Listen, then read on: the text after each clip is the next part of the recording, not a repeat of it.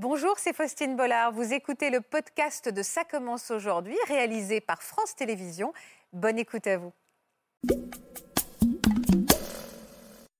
J'ai toujours été euh, devant Romane en voiture. Elle m'a jamais doublé. Et là, je me suis dit, faut que je la double. Et je suis incapable d'expliquer pourquoi, mais j'ai vraiment eu ce truc de me dire, faut vraiment que je la double ce matin. J'étais enceinte de 7 mois et demi et la semaine d'après, j'étais en congé euh, maternité. De l'autre côté de la voie, je vois une voiture arriver en plein phare. Je me suis pris la voiture, donc s'en est suivi des tonneaux. On s'est beaucoup rapprochés après ça. Autant toi, tu dis que je t'ai sauvé la vie, moi autant tu m'as aussi sauvé la vie en venant vite sur l'accident et en faisant tout ce que tu as fait aussi.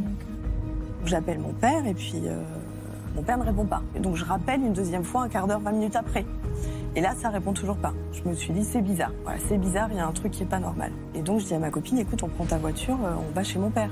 Qu'est-ce que vous avez découvert en arrivant?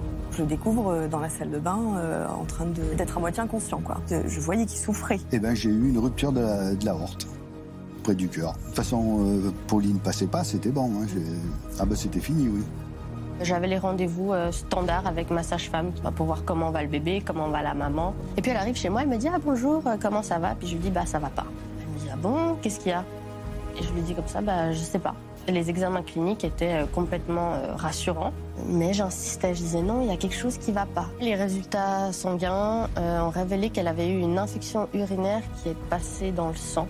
Ça aurait pu vraiment être fatal. Vous avez eu raison d'écouter votre instinct. hein? Voilà, ouais.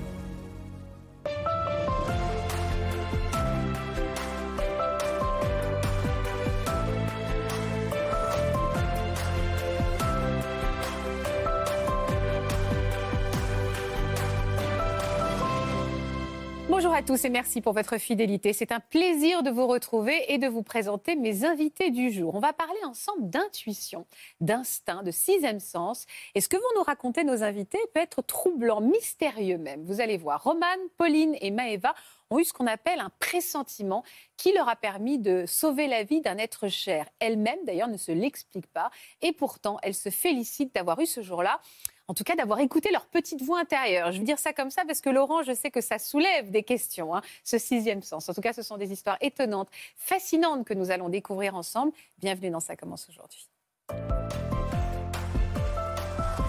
Bonjour Romane. Bonjour. Bonjour Marie. Bonjour. Bonjour Pauline. Bonjour. Vous êtes venue accompagnée de votre papa Alain, que je Oui, salue. Bonjour. Et Maëva. Bonjour Maëva. Bonjour. Je- vous êtes seule, mais je suis là. Ne vous inquiétez pas. Je vous présente, euh, j'allais dire, maître Carilla, professeur Carilla, Merci. qui nous accompagne Bonjour. qui est, bonjour Laurent, qui est psychiatre. Et, et forcément, le sixième sens, est-ce que vous y croyez ou est-ce qu'il y a au moins une analyse scientifique, un regard scientifique posé sur notre petite voix intérieure? En fait, il y, a- il y a tout ce truc paranormal, parapsychologique, mais on s'aperçoit qu'il y a une réalité euh, scientifique. Il y a de plus en plus de travaux Ah oui euh, cérébraux autour de l'intuition. Je vous en parlerai, vous allez voir, c'est sympa. Ah, j'ai très envie de les écouter. Alors, on- vous êtes très complices toutes les deux, d'ailleurs, vous êtes habillés pareil. Oui, c'est vrai. C'est ça, hein, On vous, êtes- vous l'avez pas fait. Vous entretenez euh, quelle relation toutes les deux et depuis combien de temps? Alors, vas-y, Ah oui, vous parlez en même Ouais, temps. Vous êtes des jumelles, en fait. On travaille ensemble, ça fait cinq ans. Mais euh, on n'a jamais vraiment été très proches. Ça fait vraiment. Ah ouais? euh, non, non. On, se- enfin, on se côtoyait non, parce qu'on était collègues. collègues, ouais, voilà. Qu'est-ce que vous exercez comme métier depuis 5 ans? Euh, on travaille en grande surface. Moi, je suis en boulangerie. Et, Moi, je suis au rayon frais. D'accord. On a toujours travaillé ensemble, mais vraiment en tant que simple collègue. Et je pense que ça fait peut-être un an et demi, deux ans. Enfin, depuis que j'ai déménagé euh, à que- Moi, j'ai déménagé. J'ai Moi, on a déménagé en même temps. Ah oui, c'est impressionnant, ce Voilà. miroir à entre cinq minutes Ouais. euh, l'une de l'autre, en fait. Et depuis, ouais, on est, on s'est vraiment rapprochés. On s'est calé sur le même rythme. On travaillait tous les deux de matin. Du coup, on se voyait beaucoup plus. Ah, donc là, vous avez commencé à vous rapprocher. À vous rapprocher. Euh, le matin, c'était à quelle heure pour vous? Assez tôt parce Ouais. qu'on embauche. euh, On embauche à 5 heures, donc on part à 4 heures euh, de chez nous. Ah oui, d'accord. Ah, Et euh, l'été, comme on travaille en- dans une grande surface qui est saisonnière, on embauche beaucoup plus tôt. Donc ça peut aller, on peut embaucher à 3h, 4h du matin. Ah ouais.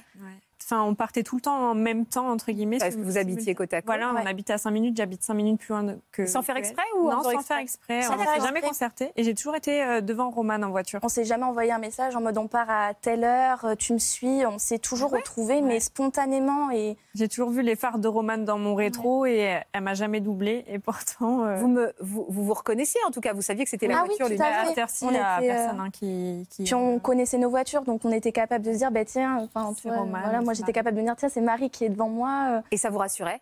Oui. C'est vrai. Moi, Parce que la nuit, comme ça, on se dit déjà, on se sent moins seul. Oui, tout Et à puis, fait. euh, surtout à cette heure-là. Oui. Et euh, il y avait beaucoup de kilomètres à faire entre vos domiciles et, On a à et le peu lieu de près travail? 35-40 minutes. euh, Ah, au même. travail, Ouais. ouais. Dis donc, c'est dangereux. Il fallait pas, fallait être bien réveillé, hein, parce Mm. que Oui, oui.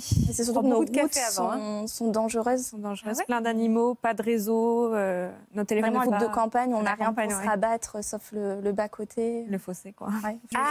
vu un sanglier une fois et du- depuis j'ai super peur donc je roule vraiment euh, doucement. On a des routes qui ont beaucoup d'animaux. Donc, euh, je je Donc l'ai vous, jamais vous pestez derrière en disant Ah, mais accélère, on doit aller à mais, 80. mais c'est pas pour autant que j'allais la doubler. J'ai supporté ça pendant un an à me dire putain. mais je suis toujours restée là. que J'adorais, par contre, arriver au travail et dire purée, mais qu'est-ce que. D'accord, donc c'était un peu le running gag entre vous. Vous avez quel âge toutes les deux? On a 24. C'est marrant parce que vraiment, vous parlez en même temps, les mêmes phrases en même temps. Mais c'est vrai, on dirait des jumelles. jumelles, quoi. jumelles. Oui, il y a peut-être une connexion comme ça, parce que vous Il avez doit vu, avoir c'est une connexion neuronale. Hein. Possible. Des neurones miroirs, Peut-être. peut-être. On en parle souvent des neurones miroirs. Qu'est-ce qui s'est passé le 4 juin dernier? Vas-y, je te laisse. Euh, le 4 juin, donc euh, comme d'habitude, en fait, euh, je suis devant Romane, euh, elle est derrière moi. Et euh, ce matin-là, il y a beaucoup d'animaux, enfin vraiment beaucoup, des biches, des sangliers, des cerfs. euh. Plus que d'habitude. Là, ça nous a vraiment interpellé le nombre d'animaux euh, qu'il y avait sur la route. On s'est fait la réflexion après, mais c'est vrai que ça nous a interpellé. Et en fait, ce jour-là, je la vois me doubler après, une, enfin, après un, un passage à virage, je la vois me doubler. Ce qui n'arrive jamais, donc. qui n'arrive Jamais, jamais. c'était la première fois. et Je me suis dit, ben mince, euh, je dois vraiment l'embêter ce matin, elle doit être pressée, je sais Elle pas. est de mauvaise humeur. Et puis en même temps, je me suis dit, il y a tellement d'animaux que C'est un risque. C'est bizarre, ouais, de, de me doubler, ouais. Alors, qu'est-ce qui s'est passé? Pourquoi vous l'avez doublé ce jour-là, alors que vous ne l'aviez jamais fait avant?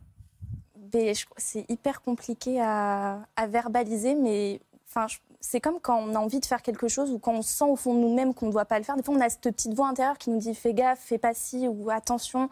Et là, je me suis dit, faut que je la double. Et je suis incapable d'expliquer pourquoi, mais j'ai vraiment eu ce truc de me dire, faut vraiment que je la double ce matin-là.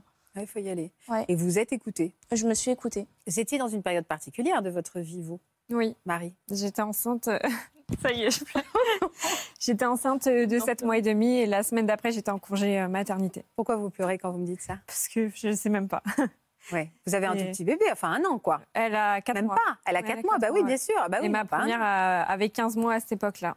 Ah oui. J'avais, ouais, j'ai deux filles. Les deux bébés en bas âge. Ouais, deux bébés Et en se bas lever âge. à 4 heures du matin. Et se lever à 4 heures du matin, ouais. C'était une vie fatigante. Ouais, ouais, ouais. Et ce jour-là, alors qu'il y avait plein d'animaux, vous avez décidé de suivre cette petite voix intérieure. Vous avez dit, je fonce. Et je me suis mis euh, devant elle. Et... ouais. Alors, on commence. Vas-y, vas-y. Alors, du coup, donc, je la double. Donc, on a un petit, euh, un petit patelin, un petit village entre euh, là où on habite et, euh, et notre, lieu de travail. Donc, je passe ce, ce patelin-là. Et euh, en face de moi, donc sur, euh, de l'autre côté de la voie, je vois une voiture arriver en plein phare. Donc, je fais un appel de phare en espérant forcément que cette personne va, va baisser ses, ses pleins phares. Je vois que la personne ne les baisse toujours pas.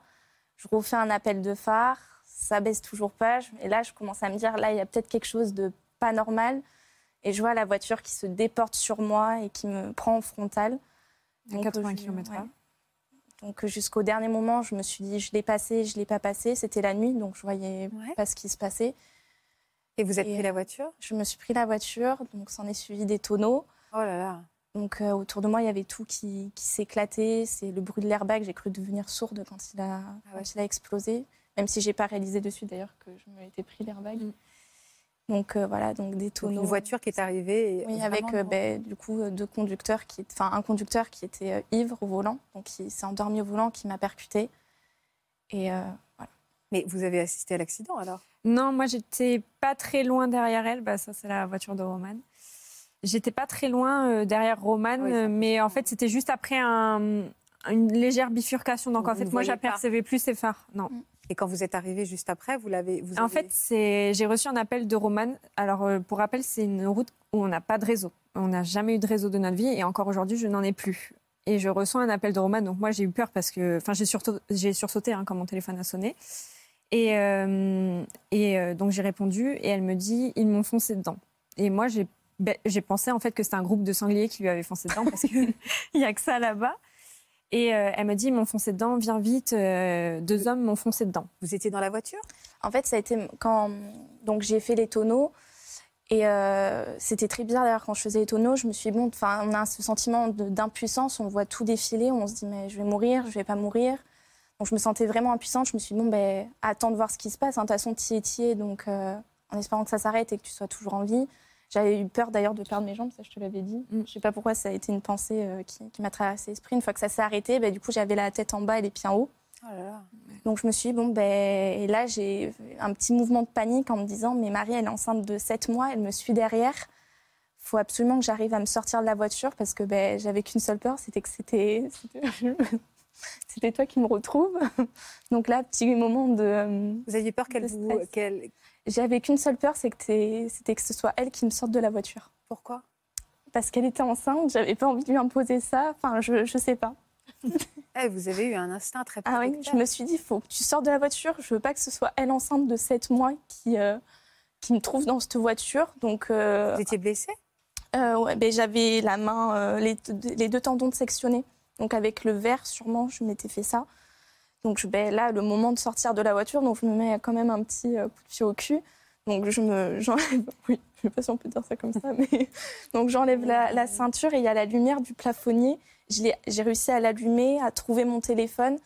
Et là, je me suis dit, il ben, faut que tu l'appelles. La tête à l'envers. ouais. Ben, du coup, après, quand je me suis détachée, j'étais, euh, j'avais, j'étais juste sur le plafond, quoi. Dieu merci, j'ai eu la, le plafonnier qui s'est allumé pour me permettre de trouver mon téléphone. Mon téléphone qui avait rien du tout je me suis dit, bon, ben, on va essayer d'appeler Marie en espérant que, ben, Alors de un, ça, ça, capte. Ils ne s'étaient pas, pas, arrêtés, les deux hommes? Non. Mais leur euh, voiture s'était arrêtée parce que leur, ben, en frontal, euh, ça pardonne pas. Mais en fait, ils ne sont pas venus voir Roman et ils étaient à une vingtaine ou trentaine de mètres les uns des autres. Euh, mais sachant qu'ils n'avaient plus de phare ni l'un ni l'autre. Donc en fait, je pense qu'ils ne s'apercevaient même pas. Ah Qu'est-ce que, qu'est-ce que vous avez découvert quand vous êtes arrivé sur le Alors moi, du coup, heureusement qu'elle m'a prévenue parce qu'en fait, euh, bah, c'était juste encore une fois après une petite bifurcation. Et si elle m'aurait pas prévenue, je pense que j'aurais fait un strike euh, des, de la voiture et des, deux, des deux hommes. Euh, donc, bah, je me suis arrêtée. Donc, de suite, je leur ai demandé s'ils étaient blessés. ils n'étaient pas du tout blessés. s'ils avaient bu de l'alcool. Donc ça, ils m'ont dit que oui. Ils étaient alcoolisés. Et après, j'ai demandé où était Roman.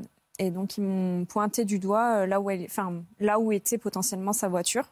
Et euh, en fait, Romane, euh, on était toujours au téléphone ensemble et elle pensait courir vers moi parce que sa voiture, elle s'est retrouvée sur la file de gauche, euh, sur l'autre côté. J'ai eu vraiment un sentiment d'insécurité. Je me suis dit, fuis les lieux de l'accident, t'attends que Marie soit là et tu reviens de façon. Et en fait, elle courait en pensant courir vers ma direction, mais en fait, elle courait vers le travail, donc la direction complètement opposée. Ah oui. Donc heureusement qu'on était au téléphone à ce moment-là. Mm. Donc, euh, ben, je lui dis, euh, enfin, je lui disais, Romane, tu es où? Je te vois pas. Et en fait, euh, ben là, elle s'est retournée. Elle a vu, elle, comprenait pas. Elle était complètement perdue dans l'espace-temps. Elle, ne savait plus où elle était. Et donc, ben là, on s'est retrouvés et on s'est sauté dans les bras, enfin, l'une de l'autre. Ouais, c'était, c'était. Vous dites être en état de choc, hein Ouais, vraiment, j'étais choquée, ouais. Ouais, parce qu'en plus, ben, je me suis dit, si c'était hein. moi. Si c'était moi, malheureusement, ben, j'aurais sûrement perdu le bébé parce qu'une ceinture de sécurité, ça peut faire des, gros dommages. Et puis, euh, enfin, Romane, euh, son, accident, elle a eu tellement de chance. Euh. Vous y avez pensé tout de suite à ça? Ouais. en fait, la première pensée que j'ai eue quand j'ai vu la voiture de Romane, c'est de regarder le siège, enfin, le, derrière le conducteur, enfin, derrière le passager, du coup. Euh, et en fait, euh, je me suis dit, si ma fille était en siège auto là-dedans, euh, ma fille qui avait 15 mois à l'époque, ben, elle serait malheureusement décédée parce que y a, la voiture était complètement. Et vous lui avez demandé, mais pourquoi tu m'as doublé tout, de suite ou pas? Je sais, en en parlant plus. En en parlant plus, ouais. Même dans la voiture, quand on est monté pour se mettre en sécurité dans ma voiture, on en a discuté. Bah, ça, c'est la voiture à, à Romane. Ouais. L'intérieur. Vous en avez discuté et là, vous lui avez dit, mais Qu'est-ce qui t'a pris de qu'est-ce qui t'a pris en fait de bah, alors que tu l'as jamais fait en fait. c'est ça. Et euh, elle n'a pas su me dire pourquoi. Qui vous a emmené euh, mon Dieu. Qui vous a emmené euh, à l'hôpital? Euh, ça c'est une drôle d'histoire parce ah, qu'on a appelé la police donc et les pompiers. Enfin, on était chacune au téléphone avec l'un et l'autre. Et en fait, bah, ils n'arrivaient pas à nous localiser parce qu'on n'avait pas, on n'avait qu'une seule barre de réseau. Donc, euh, et puis je pense qu'on était dans la confusion. Je devais être paniquée, donc j'arrivais pas à vraiment expliquer. Enfin, je savais où est-ce qu'on était, mais j'ai pas dû expliquer correctement. Ils sont partis sur une note départementale où il y avait aussi un, accident de voiture. Ah donc ils se sont arrêtés. C'était un accident minime, mais c'était quand même un accident qui avait besoin d'aide, en fait. Donc vous les avez attendus? Ah oui. Très longtemps. Pendant une demi-heure Oui, pendant au moins une demi-heure. Et la situation devenait très tendue parce que, on... enfin, déjà, la situation était anxiogène. Il faisait nuit, il était 4 heures du matin, on n'avait presque pas de réseau. On était avec deux hommes qui étaient ivres. Et du coup, ils sont arrivés, euh, oui, bien une demi-heure après euh, le choc. Et donc euh, là, bon, de suite, on est sorti de ma voiture. Ils ont pris Roman en charge, les, les, deux, les deux hommes aussi. Est-ce que ça a changé quelque chose dans votre relation à toutes les deux? Oui, ah je pense. Franchement, on s'est beaucoup rapprochés après ça. je pense que ça a créé un lien qui. Un lien très fort. Parce qu'autant toi, tu dis que je t'ai sauvé la vie, moi, autant tu m'as aussi sauvé la vie en venant vite sur l'accident et en faisant tout ce que tu as fait aussi. Oui, c'est vrai. Alors expliquez-moi, dites-moi Laurent, quels sont les travaux qui ont été faits sur ces intuitions et est-ce que vous pensez qu'on est dans la parfaite illustration de ça? Complètement. Intuition, ça vient du latin intuitio, ça veut dire regarder autrement. Et au tout début, euh, quand Romane dit, elle, dit, elle a regardé autrement la route, euh, elle, a dépassé. Et en fait, mm. elle dit, je n'arrive pas à comprendre, c'était plus fort que moi. Et en fait, les travaux actuels, enfin, les, pas actuels, mais les travaux autour de l'intuition, c'est, en fait, c'est un principe de vérité on sait que c'est quelque chose, sans raisonnement en fait. On raisonne pas de manière euh, posée, logique euh, et rationnelle, donc on y va. Et en fait, les grands grands travaux, c'est dans le cerveau. On a deux grandes routes en fait. On a une route principale, c'est notre pensée analytique, la pensée. Euh, oui, on fait attention à tout, tout est mesuré, tout est pesé. La pensée raisonnable. Ouais, ouais, c'est ça, la pensée raisonnable. Et, et, au niveau neuronal, c'est tous les neurones, ils sont ensemble, et il y a une espèce de gros travail qui est fait entre les neurones. Et il y a un autre circuit, qui a une route un peu plus basse, c'est un circuit qui fonctionne euh, à notre insu, en fait. C'est automatique et à grande vitesse. Et l'intuition, c'est comme si c'était une intelligence en excès de vitesse, en fait. Et c'est marrant, c'est pareil avec le, le, Mais c'est une intelligence qui va hyper vite. C'est une pulsion d'intelligence C'est pas une pulsion. Parce une fulgurance d'intelligence? Ouais, c'est euh, une fulgurance, ouais mais qu'on ne contrôle pas, c'est automatique. C'est notre inconscient. Intuitif presque. Oui, enfin, oui, c'est notre inconscient. C'est un mécanisme inconscient et on ne le contrôle pas, mais on dit on est d'accord avec. Ah oui, je comprends. Et on prend une décision. Et c'est exactement, c'est le, plus bel exemple. J'adorerais la mettre, euh, je le dis souvent, mais mettre Roman dans une IRM. Il faut le faire. Elle serait peut-être d'accord pour qu'on analyse son cerveau atypique. Et on est dans la même. Donc on n'est pas dans la même chose que les rêves prémonitoires. C'est encore non, autre non, chose. Non, non, c'est autre chose. Donc c'est comme une, j'essaie de comprendre, c'est comme une l'anticipation du danger qui fait que l'anticipation de l'étape d'après, qui fait que tout d'un coup notre cerveau va plus vite et voit, et on a l'impression qu'en fait on est là alors qu'on est déjà là. En fait, c'est comme si on faisait un scan, par exemple, un scanner. Vous voyez, un scanner rapide de, la situation. Il y a des bribes d'informations. Vous voyez, et notre cerveau, il va très très vite, il scanne tout et il dit il faut faire ça.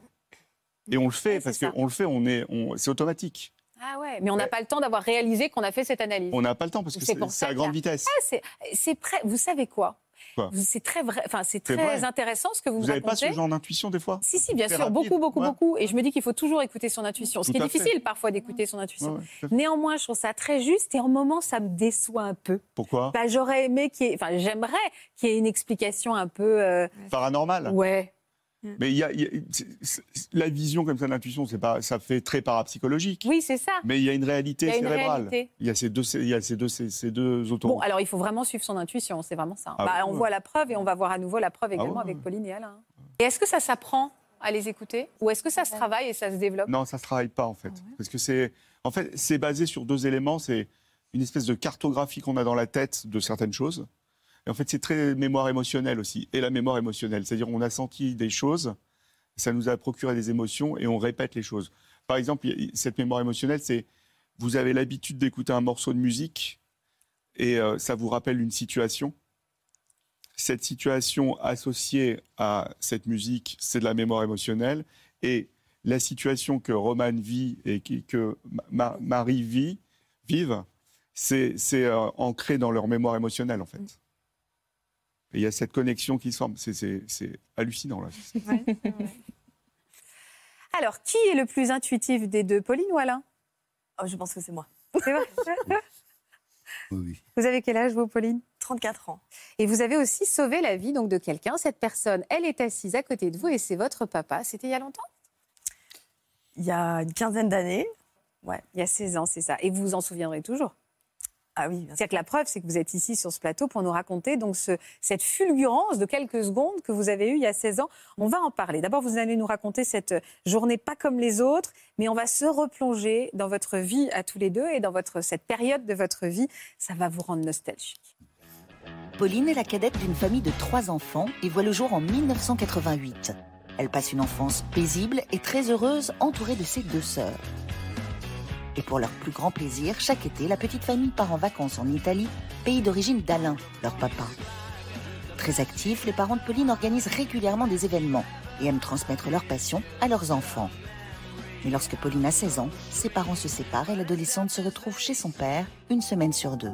Et lors d'une semaine chez sa mère, la jeune femme ressent, à distance, un terrible danger. Vous aviez cultivé une belle relation euh, père-fille, hein? Oui, avec les trois d'ailleurs. Avec, les, avec mes sœurs, oui, aussi. Mm.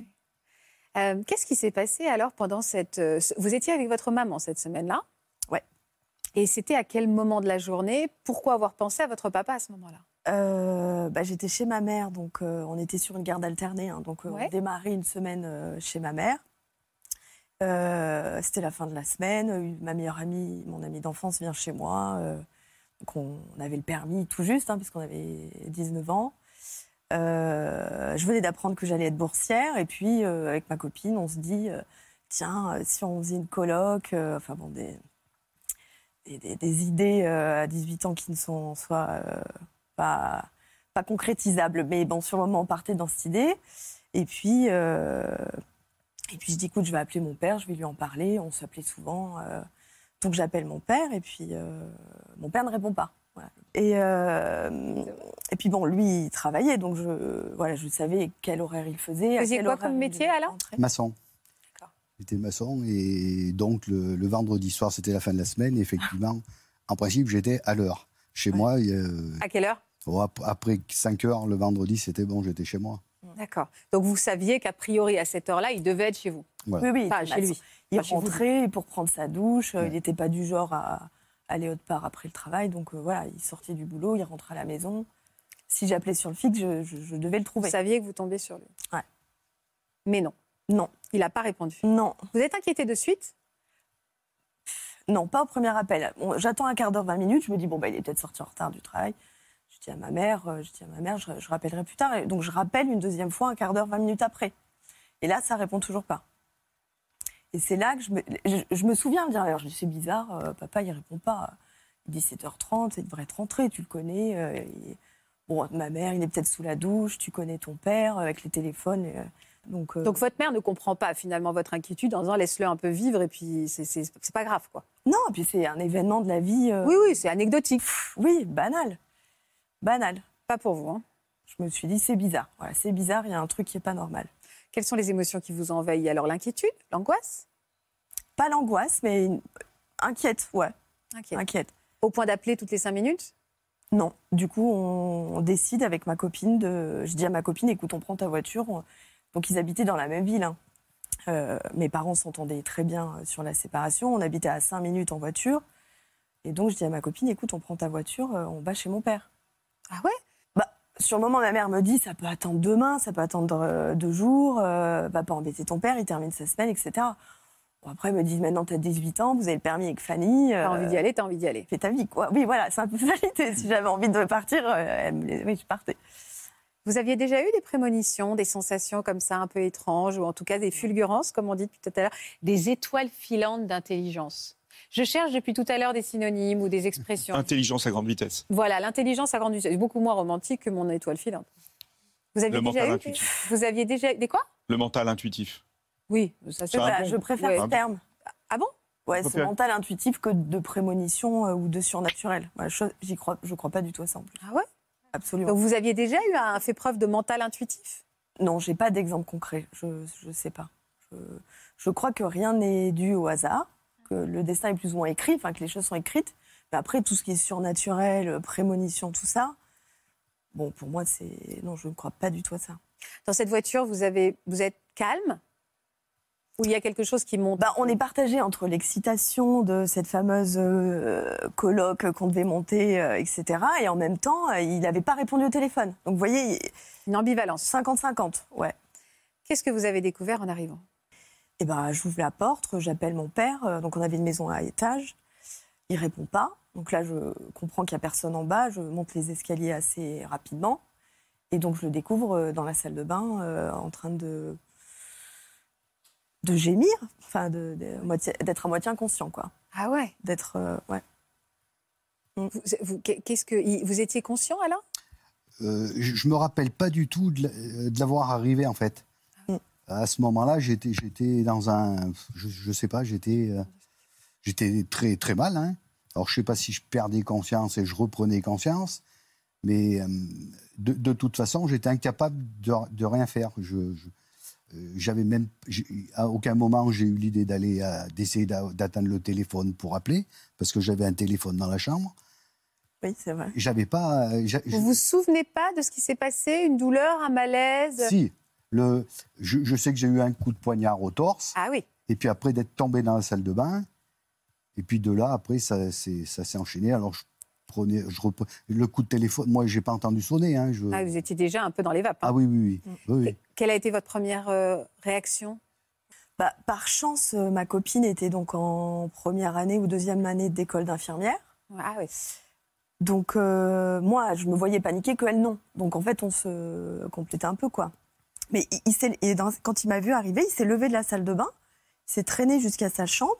Puis là, il s'est étalé sur le lit. Voilà, donc là, ma copine lui donne un verre d'eau, prend sa tension. Et là, elle me dit, écoute, il y a un truc qui va pas. Vous avez appelé les pompiers. Qu'est-ce qu'ils ont fait comme ils sont Bah, les pompiers n'ont pas voulu se déplacer parce Ah ouais qu'il n'était pas inconscient. Donc ça, j'ai jamais trop compris. Donc on a appelé le médecin de garde. Le médecin de garde est venu, avec, euh, en attendant bien 20 minutes. Et le médecin de garde déc- dé- déclare, un, enfin déclare, il soupçonne un malaise vagal. Bon. Je connais mon père, je, je sais ce qu'est un malaise vagal. Au vu de, je voyais qu'il souffrait.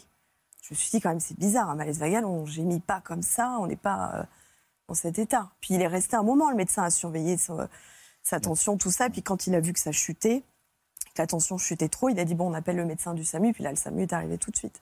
Point malaise vagal. Vous pourriez expliquer ce que c'est et euh, si c'est grave et si on doit s'inquiéter Comment C'est quoi les Ben non, mais c'est vrai, on fait aussi de la prévention. Euh, C'est quoi les signes du malaise Bah, vagal? malaise vagal, c'est euh, on va on va se sent- on va avoir chaud, on va avoir la tête qui tourne et on, on va tomber dans les pommes quoi en gros, c'est ça. Oui, Mm. ça. Et un malaise vagal, ça peut être multicausal, ça peut être une hypoglycémie, ça peut être euh, une gastro, ça peut être n'importe quoi. Mm. Là, ça fait très infarctus, non?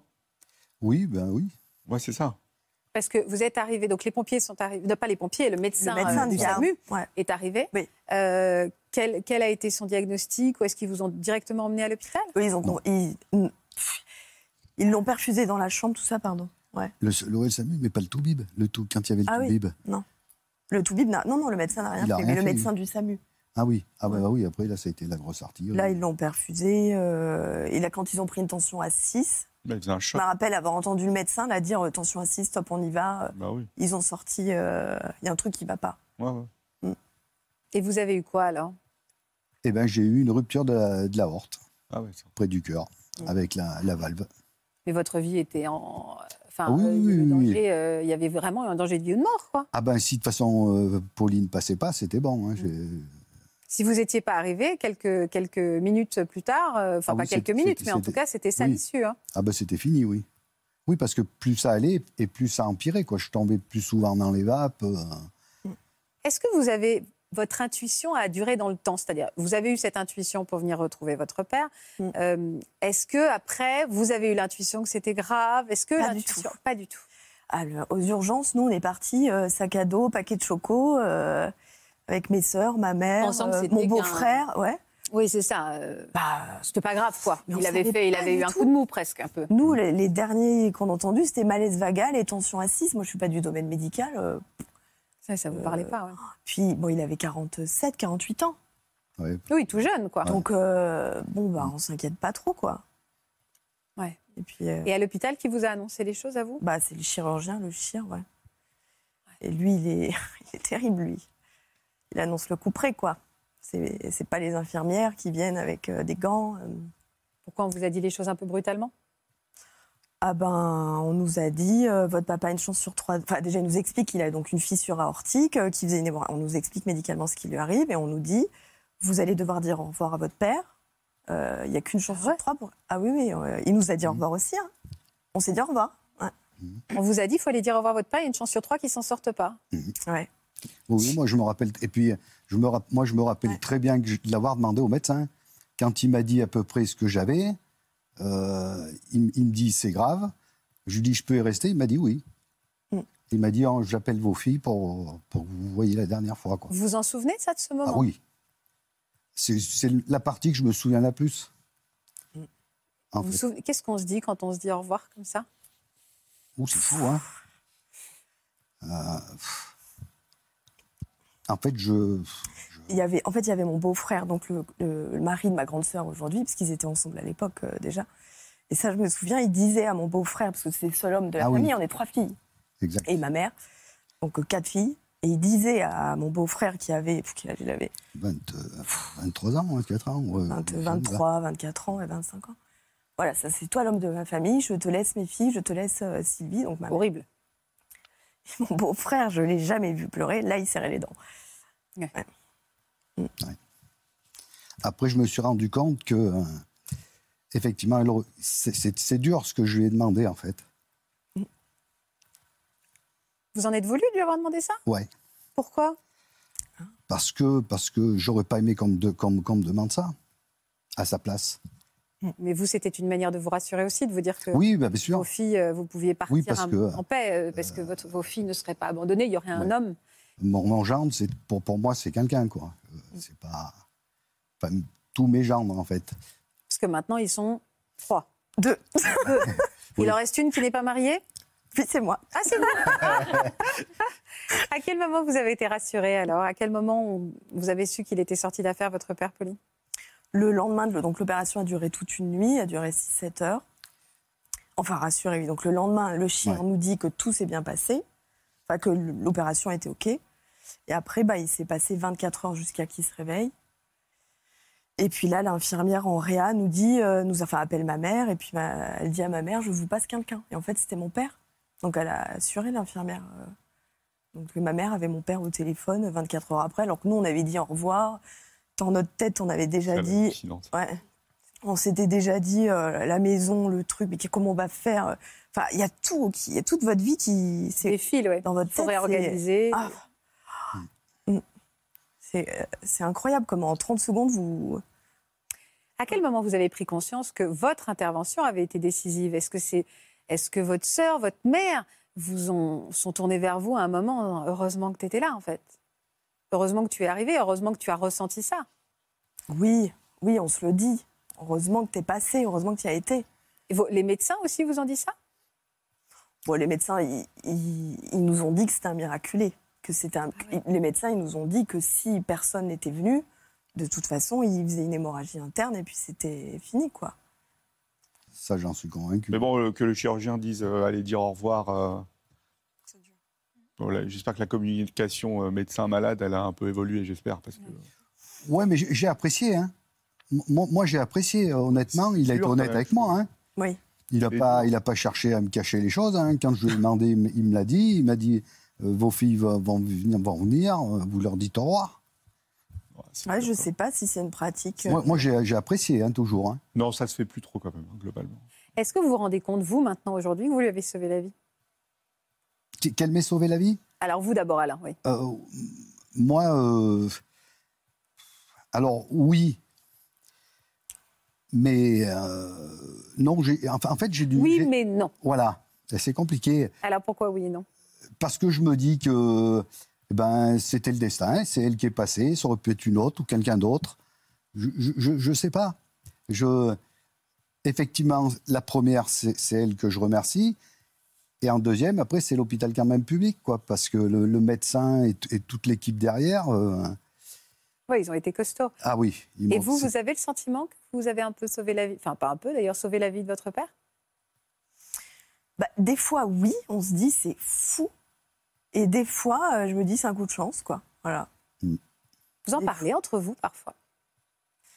Pas beaucoup. Pourquoi, Alain? Vous êtes un taiseux?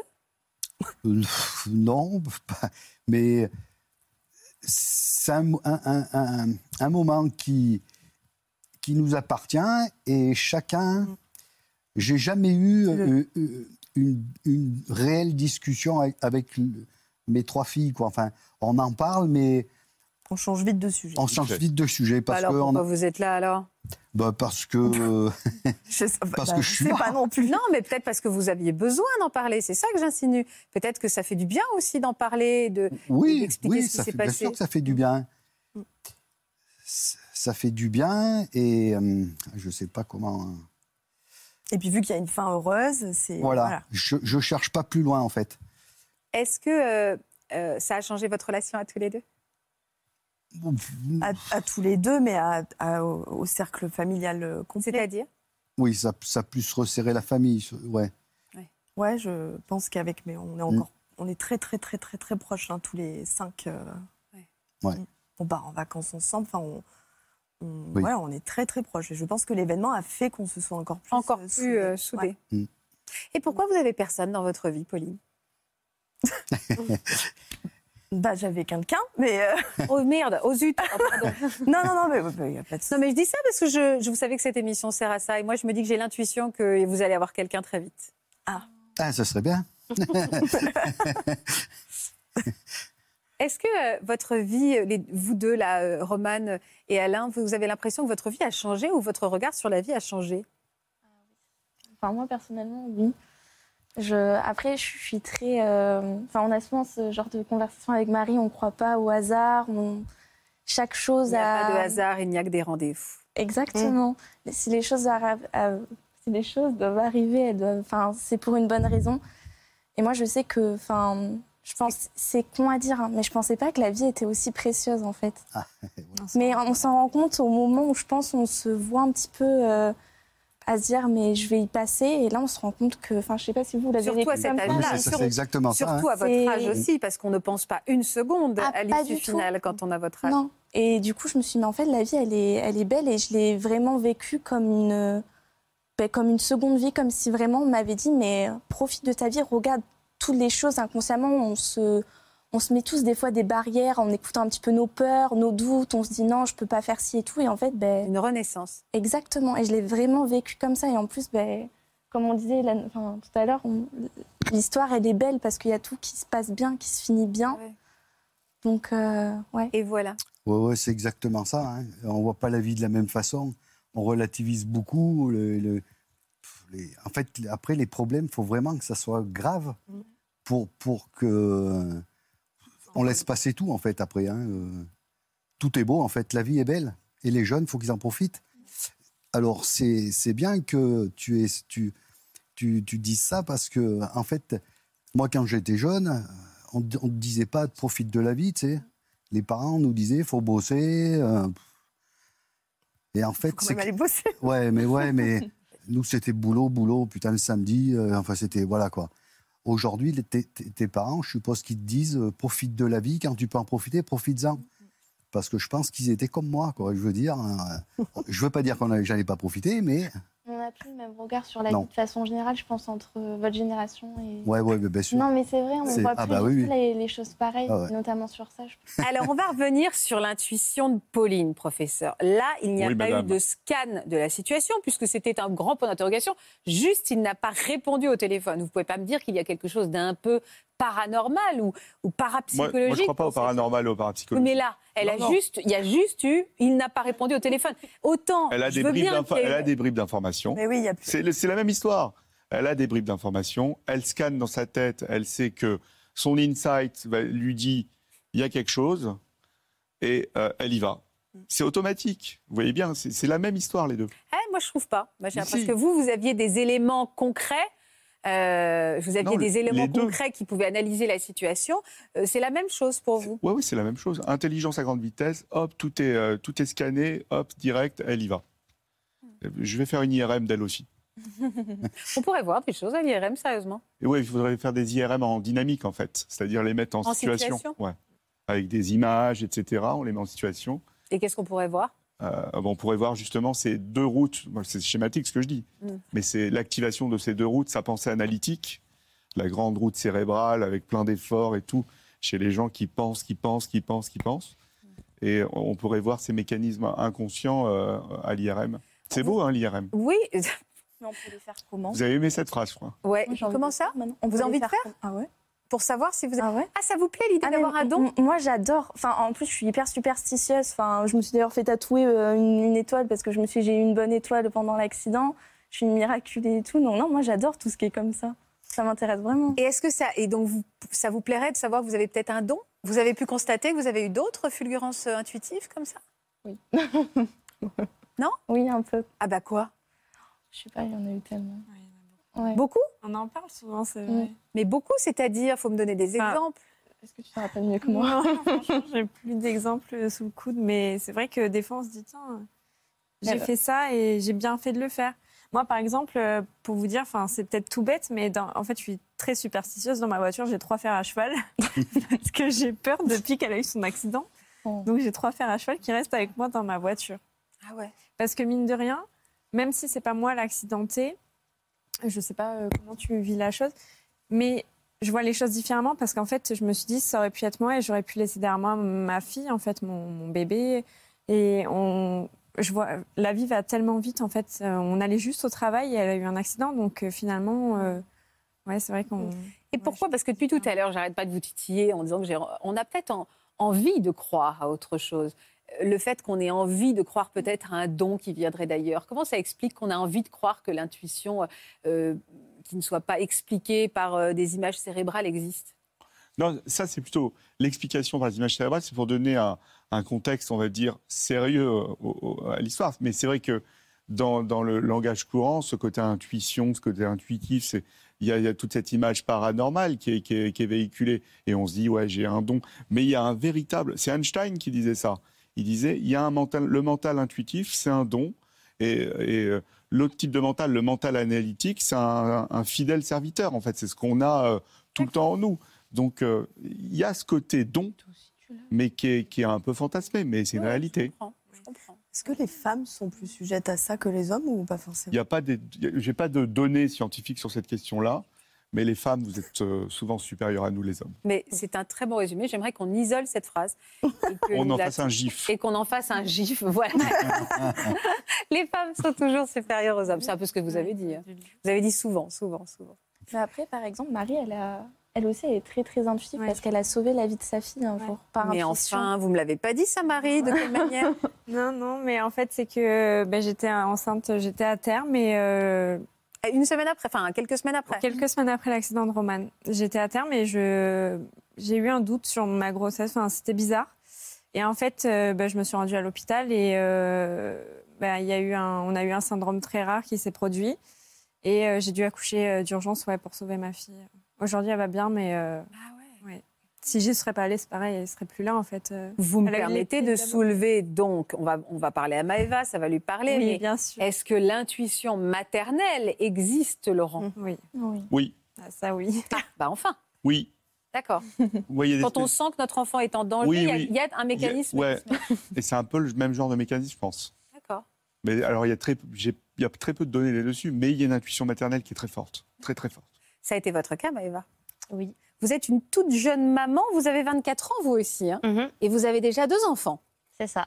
Alors, comment vous vous sentiez dans votre rôle de mère à l'époque, euh, dans ce que vous allez nous raconter? Dans quel contexte vous avez accueilli votre bébé? Alors, un contexte. C'est votre premier bébé? Voilà. D'accord. Euh, première fille. Euh, C'était un contexte un peu particulier. Je suis en- tombée enceinte à 20 ans, euh, sous pilule, donc euh, un bébé surprise. Euh, J'habitais chez mes parents, j'étais encore en formation. Et puis, euh, bah voilà, j'ai appris, euh, est belle cette photo. j'ai appris ma, ma grossesse. J'étais avec euh, le papa depuis quelques années. On se connaissait depuis bien dix ans. On était déjà amoureux à l'école. Et puis, euh, bah voilà, j'ai appris ma grossesse. Euh, et puis, ça a été un petit peu le, le choc.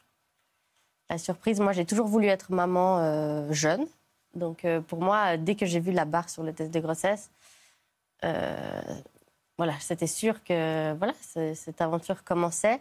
Bah, D'ailleurs, j'ai aussi fait un test de grossesse sans retard de règles, sans raison particulière, parce que j'étais. Vous aviez une intuition aussi peut-être. Donc là, voilà, je, je sais pas, matin, je me suis levée, j'ai dit, ah, il, faut voir, donc bon, D'accord. positif. Et puis, euh, Et puis voilà, ça a été, ça a été un peu le choc. J'ai rien dit le matin. J'ai fait ça le matin avant d'aller travailler. J'ai rien dit toute la journée. Et puis ça tournait, ça tournait dans ma tête. Je me disais, mais comment je vais l'annoncer? Qu'est-ce qui va se passer? Je suis en formation, je suis chez mes parents. Euh, plein de doutes. Et puis euh, en sortant du travail, j'ai appelé euh, du coup mon, mon copain. Ouais, le papa. Ouais, le papa. Et puis je lui ai dit au téléphone, donc annonce très nulle, mais ça ne pouvait pas se faire autrement vu le, le contexte. je me suis rattrapée pour, pour le deuxième, mais là c'était au téléphone. Je lui ai dit, bah voilà, je suis enceinte. Donc là, gros blanc. Euh, puis il me dit, ah, t'inquiète pas, ça va aller. Euh, on se voit ce soir. Et puis ce soir-là, je devais aller à un spectacle euh, avec mon papa. Et je savais que le lendemain, ils devaient prendre leur billet d'avion pour, pour partir ben, à la date qui serait mise comme terme, puisque j'ai fait mon petit calcul et je me suis dit, ben, ça va tomber pile, pile pendant ce voyage. Donc est-ce que je le dis maintenant pour qu'ils prennent la décision s'ils veulent partir ou pas à ce moment-là, ou je, voilà, leur laisser le choix. Et du coup, je l'ai annoncé euh, le soir en, rentrant tout de suite. Alors, ça a été un petit peu compliqué. Mais euh, j'ai quand même eu énormément de soutien de, ma famille. Et puis, euh, et puis voilà, j'ai fait ma grossesse. Mais le papa a pris peur. J'étais à trois mois, de, trois mois de grossesse. Donc, il a décidé que j'allais continuer ma grossesse seule. Ah. Donc euh, voilà, j'ai fait, j'ai continué cette grossesse euh, seule. Il était toujours là bah, pour venir aux échographies, mais comme couple, on n'était enfin, on plus en couple. Euh, mais la grossesse s'est bien passée. Bon, ma fille est née à 36 semaines. mais ça s'est tout bien passé. Puis là, ça a été l'amour fou, fusionnel dès, bah, dès que c'était encore un petit poids dans mon ventre. Euh, j'ai su tout de suite, enfin j'étais sûre que c'était une fille. J'ai été faire mes petites courses, euh, euh, mes petites courses de filles, des pyjamas de filles, enfin voilà tout avant de savoir. Vous saviez que, c'était une fille. Voilà, avant. Vous sentiez. Voilà. Vous aviez une intuition. Et donc une relation totalement fusionnelle. Ah oui, totalement. Qu'est-ce qui s'est passé alors? Je crois que c'était au tout début de, de sa vie hein, qu'il s'est passé une grosse inquiétude. Alors, à deux elle avait deux semaines. Euh, j'avais les rendez-vous euh, standards avec ma sage-femme qui vient à peu près deux, trois fois par semaine, un jour sur deux, pour, euh, bah, pour voir comment va le bébé, comment va la maman, faire la pesée, suivre un petit peu l'allaitement, voir si ça s'était bien mis en place, enfin tout ça. Et puis elle arrive chez moi, elle me dit Ah bonjour, comment ça va? Puis je lui dis Bah ça va pas. Elle me dit Ah bon, qu'est-ce qu'il y a? Et je lui dis comme ça Bah je sais pas. Euh, puis là, elle me demande de lui en raconter un petit peu plus. J'ai dit, bah, je sais pas, je sais pas, euh, ça va pas. Alors elle pose les questions euh, standards. Est-ce qu'elle mange bien? Oui, très bien. Est-ce qu'elle dort? Oui, comme un bébé qui vient de naître. Elle me dit, bah, on va faire les premiers examens. On va voir bah, déjà la couleur de sa peau, tout était OK. le poids, elle avait très bien pris du poids. La taille, elle grandissait bien. Et puis elle a dit, bon, on va quand même prendre sa température, parce que s'il y a quoi que ce soit, on le verra euh, avec la fièvre. Et puis elle a pris sa température, tout normal. Donc euh, les, examens cliniques étaient euh, complètement rassurants. Mais j'insistais, je disais non, il y a quelque chose qui ne va pas. Puis elle me dit, est-ce que vous voulez un rendez-vous avec votre pédiatre? Ben oui. Euh, elle a essayé de l'appeler pour moi, parce qu'elles étaient amies, donc elle a essayé d'appeler pour moi pour que je puisse avoir un rendez-vous. Malheureusement, c'était la pause de midi, donc elle n'a pas, pas pu répondre. Et j'ai rappelé à 14h à l'ouverture du cabinet, donc je tombe sur la secrétaire, je lui dis voilà, ma fille va pas bien, j'ai besoin d'un rendez-vous. Elle me dit oui, ben dites-moi plus.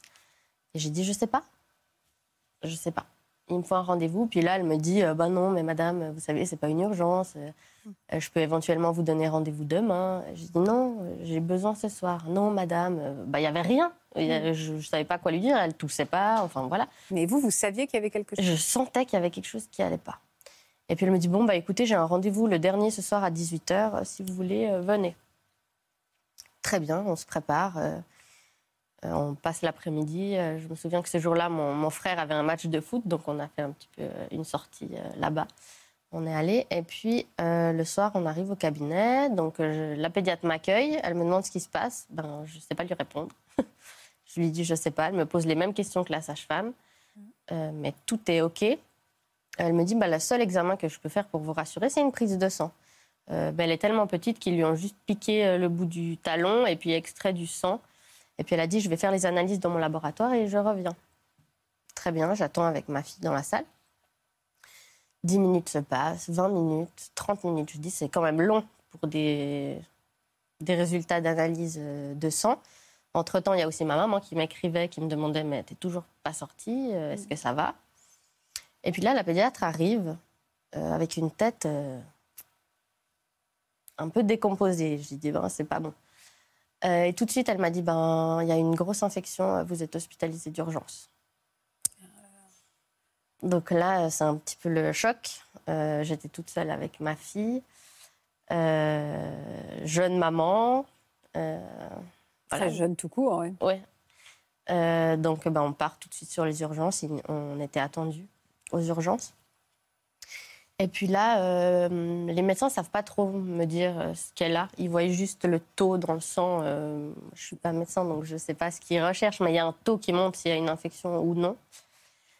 Et puis, euh, ils me disent, bah, on ne sait pas ce qu'elle a. Ils pensaient en fait à la méningite. Donc, euh, nous, bah, ça a été tout de suite euh, ah bah oui, stress. Ah on s'est dit, non, mais elle a deux semaines. En plus, elle est née, ils considèrent bah, qu'elle est née prématurée. Ah bien sûr. Donc, donc, difficile. Et puis, donc, ils me disent, bah, on va lui faire une ponction lombaire. Euh, c'est inquiétant hein, pour un petit bout comme ça. Et puis j'ai l'image, je me dis, mais c'est quand même une grosse aiguille qu'on va ah mettre dans le dos. Je dis, est-ce que c'est possible de lui faire une anesthésie? Non. Euh, donc là, ils m'ont demandé de sortir du bloc. Hein, euh, parce qu'ils m'ont dit, ça sera trop dur pour vous. Moi, j'étais déjà en larmes en arrivant, enfin, hyper inquiète. Et puis là, on sort. le papa me rejoint. Et puis, ils lui font la, la ponction. je l'ai entendu pleurer dans le box des urgences alors que j'étais sortie. Et ça a été très long. Je pense que c'était pas long euh, pour de vrai, mais pour moi, ça a été très très long. Et quand on est revenu, le médecin m'a tout de suite rassurée en me disant bon, écoutez, la couleur du liquide, euh, euh, pas amniotique, la couleur du liquide. Céphalorachidien. Voilà, merci. est rassurant. Donc, pour nous, ça devrait être OK. On va quand même continuer avec les examens sanguins pour savoir d'où ça vient. Et là, bah, toutes ces veines se cassent euh, parce qu'elles sont trop petites. Oh là là. Euh, les pieds, les mains, les bras, tout, tout y est passé, tout a cassé. Euh, pour finir, ils ont appelé un anesthésiste qui a réussi à, à lui prélever du sang. Entre-temps, le résultat de la ponction est, est revenu normal. normal Donc, ils ont écarté la, la méningite. La méningite. Mais les résultats sanguins euh, ont révélé qu'elle avait eu une infection urinaire qui est passée dans le sang. Euh, les médecins ont halluciné qu'elle n'ait pas eu de fièvre, qu'elle pleurait pas. Sur un petit bout comme ça de deux semaines, ça pouvait être très dangereux. Hein. Ça peut être grave des infections urinaires. Hein. Bah, surtout que là, elle était déjà passée dans le sang, donc ils m'ont dit que ça aurait pu vraiment être euh, fatal. Donc euh, là, ben, on est hospitalisé. Euh, il nous explique tout de suite qu'on va rester tout le long de, la durée du traitement antibiotique, puisque ça doit être fait en intraveineuse. Elle est trop petite. Donc, euh, on est hospitalisé les deux. ça a été hyper difficile parce que je sortais de cette grossesse qui n'avait pas été très facile mentalement. un accouchement très long. Euh, en présence de ma maman. Et puis après cette hospitalisation, entre deux, il y a eu le retour à la maison, euh, que les deux. Donc euh, voilà, c'était dur. Lourd, ouais. Mm. Et puis. Vous avez eu raison d'écouter votre instinct. Hein. voilà, ouais. j'ai eu, et puis d'insister pour avoir ce rendez-vous. Et après, à l'hôpital, j'étais toujours pas convaincue. Je me suis dit, il y a quand même quelque chose qui ne va pas. Et puis là, le corps médical n'était pas très, très réceptif à, vos inquiétudes À mes inquiétudes. J'étais jeune. Ils m'ont demandé. Euh, une infirmière est venue dans la chambre me demander si j'étais capable de changer mon bébé. Donc euh, ça, ça a été aussi dur à, encaisser. Euh, et puis à l'hôpital, tous les jours, je sentais que ça n'allait pas. Je me disais mais il y a quelque chose qui va pas. Il y a quelque chose qui va pas. Il y a quelque chose qui va pas. Et j'ai demandé à changer d'hôpital, ce qu'on m'a refusé. M'ont dit qu'il n'y avait pas de raison de, partir, qu'elle était entre de bonnes mains. Et puis moi, pour pas dire que j'étais pas rassurée par ce qu'ils faisaient, j'ai enfin, j'ai avancé euh, l'idée de vouloir changer d'hôpital pour retourner dans celui dans lequel j'ai accouché. Hmm. Euh, et puis, il n'y avait pas de place dans cet hôpital-là en pédiatrie, donc chaque jour, j'appelais. Jusqu'à qu'une place se libère euh, le sixième jour. Donc là, on est transféré. Ils nous ont bien dit que ça serait à mes frais, parce qu'ils n'étaient pas d'accord de la transférer, mais j'ai pris le risque. Et puis, en arrivant dans le nouvel hôpital, ils lui ont refait tous les mêmes examens. Et ils ont dit que les antibiotiques n'étaient pas les bons. Oui, donc vous avez double, doublement une bonne intuition. Hein. Vous avez eu doublement une bonne intuition, c'est fou. C'est fou. Et du coup, on est reparti sur un nouveau traitement antibiotique et on était reparti pour 10 jours euh, d'hospitalisation. Et elle est allée mieux? Elle est allée euh, beaucoup mieux euh, tout de suite. Là, j'ai vu directement que. Enfin, mieux, c'est difficile parce qu'elle elle allait pas mal, en fait. Mais j'ai quand même senti que mon bébé était différent. Ouais, en tout cas, vous êtes une super maman et il y en a un qui le sait bien. Regardez derrière. Coucou mon amour, donc voilà, je te, je te fais ce message pour te, te, dire merci pour tout ce que tu fais pour nous, tout ce que tu fais pour nos enfants. Ils ont beaucoup de chance de t'avoir comme maman et surtout moi j'ai beaucoup de chance de, de partager ce rôle de parent avec toi. Euh, je suis très rassuré de, te, de t'avoir dans ma vie. Tu, tu nous stabilises beaucoup. Euh, tu es toujours là pour savoir quand, euh, quand les choses vont mal. Euh, tu sais toujours quand les enfants ont quelque chose sans, sans un diagnostic d'un médecin et, et c'est assez exceptionnel. Je suis très rassuré de t'avoir, d'avoir quelqu'un avec un instinct maternel aussi fort que le tien. Donc voilà, merci pour tout ce que tu fais pour moi, pour mes enfants. Je t'aime plus que tout et je me réjouis de te retrouver quand tu rentres de Paris. Bisous, je t'aime. Trop choupinou. Marie, elle s'est dit, oh, trop mignon. encore les hormones. Hein. Oui, peut-être. L'instinct maternel, vous me disiez, hein, ça doit arriver souvent des, des, médecins qui arrivent, euh, qui voient arriver des jeunes mamans et qui ne les prennent pas au sérieux. Et, il faudrait peut-être être plus attentif à ça parce que vous l'avez dit tout de suite, ça existe. c'est presque charnel, c'est physique. C'est physique, ouais. Je crois que... Et surtout, euh, dans les moments de grossesse, les moments d'interaction avec le, bébé dans le ventre et tout, je crois qu'il y, a, des trucs, c'est, mystique et magique. Hein. Alors, pourtant, moi, je suis pas trop mystique magique, mais, euh, mais, euh, mais vraiment, il y a un truc, quoi. Merci beaucoup. C'était des histoires très émouvantes que vous nous avez racontées aujourd'hui. Merci pour votre confiance. Prenez soin de vous. Remettez-vous. Marie, je sens qu'elle est encore avec un petit bébé. Elle ne dort pas beaucoup. Donc, elle a besoin qu'on prenne soin d'elle. Merci beaucoup. Merci infiniment. Merci Laurent de nous avoir accompagnés. Merci à vous pour votre fidélité. Suivons notre intuition et retrouvons-nous demain. Je vous embrasse. Vous aussi venez témoigner dans Ça commence aujourd'hui. Vous meniez une vie de citadine avant de tomber amoureuse d'un agriculteur pour qui vous avez tout quitté agriculteur, vous êtes tombé amoureux d'une femme qui, au départ, était aux antipodes de votre milieu rural. Pour une autre émission, vous avez été victime d'une séquestration et vous vous sentez prêt à témoigner de cet épisode traumatisant. Si vous êtes concerné, laissez-nous vos coordonnées au 01 53 84 30 99 par mail ou sur le Facebook de l'émission.